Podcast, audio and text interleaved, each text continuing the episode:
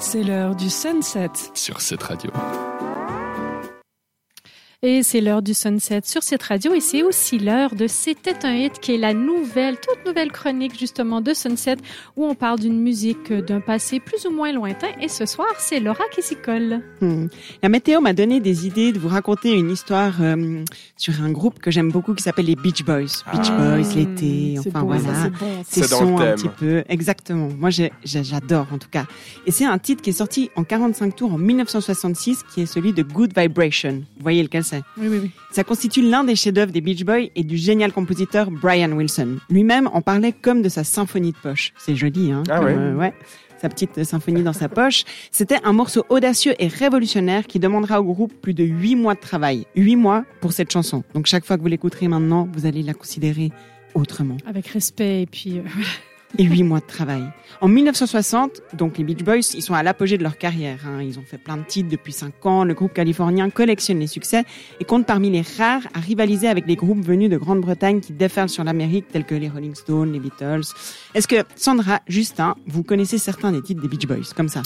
Euh, oui, euh, il y, a, il y a Wouldn't It Be Nice? Mhm. Je- je- Moi, je connais que les notes, mais c'est vrai que, attends, euh, bah, bah, oui, oui. Wouldn't it be nice? Na, na. Ou, euh, round, round, get around, I get around, yeah, round, around, ooh, I get around. Want- Mais cette note que vous m'avez donnée, j'adore, je voulais vous emmener là, que vous chantiez un peu, parce que ah, c'est des vraies mélodies de bonheur, pleines de soleil, mais qui font tout de même de l'ombre à plein d'autres artistes de l'époque. Un une véritable compétition, en fait, c'est même installée des deux côtés de l'Atlantique entre les Beatles et les Beach Boys, mêlée d'une admiration réciproque. Mais même avec ça, genre, c'est pas rien, ton rival, c'est quand même John Lennon.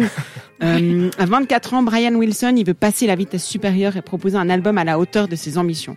Donc en février 1966, avec ses frères Dennis, Carl, leur cousin Mike, Love et leur ami d'enfance Al Jardine, donc toute la famille là, ils se retrouvent dans un studio pour enregistrer Pet Sounds. J'imagine la scène. Messieurs, j'ai un plan. Nous allons conquérir le monde de la musique et nous nommerons cette conquête les bruits d'animaux de compagnie. Euh, Eux, ils ont dû se dire, euh, bon, qu'est-ce que tu as fumé, Brian? Donc, toute cette idée part en, part en fait d'un souvenir d'une discussion que Brian Wilson avait eue avec sa maman. Elle lui avait expliqué que les chiens peuvent capter les ondes que les humains dégagent et si celles-ci sont mauvaises, ils se mettent à aboyer.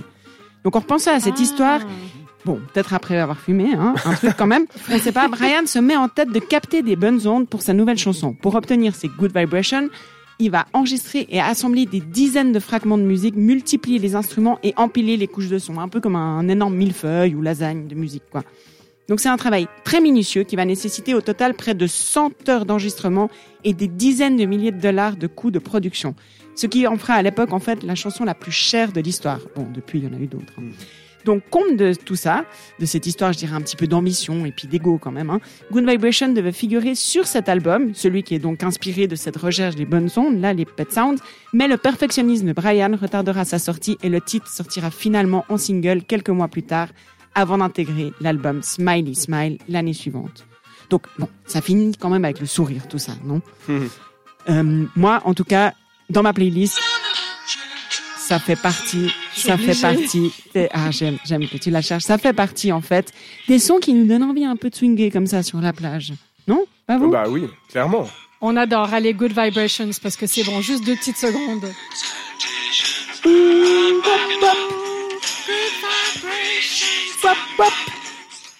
Bah alors on adore les Beach Boys sur cette radio et puis je te remercie en tout cas Laura pour cette chronique parce que franchement ça donne vraiment une ambiance de vacances et justement pour faire plaisir à tous les auditeurs, à à Justin et à moi-même, on va les écouter tout de suite, c'est des Beach Boys avec Surfing USA sur cette radio.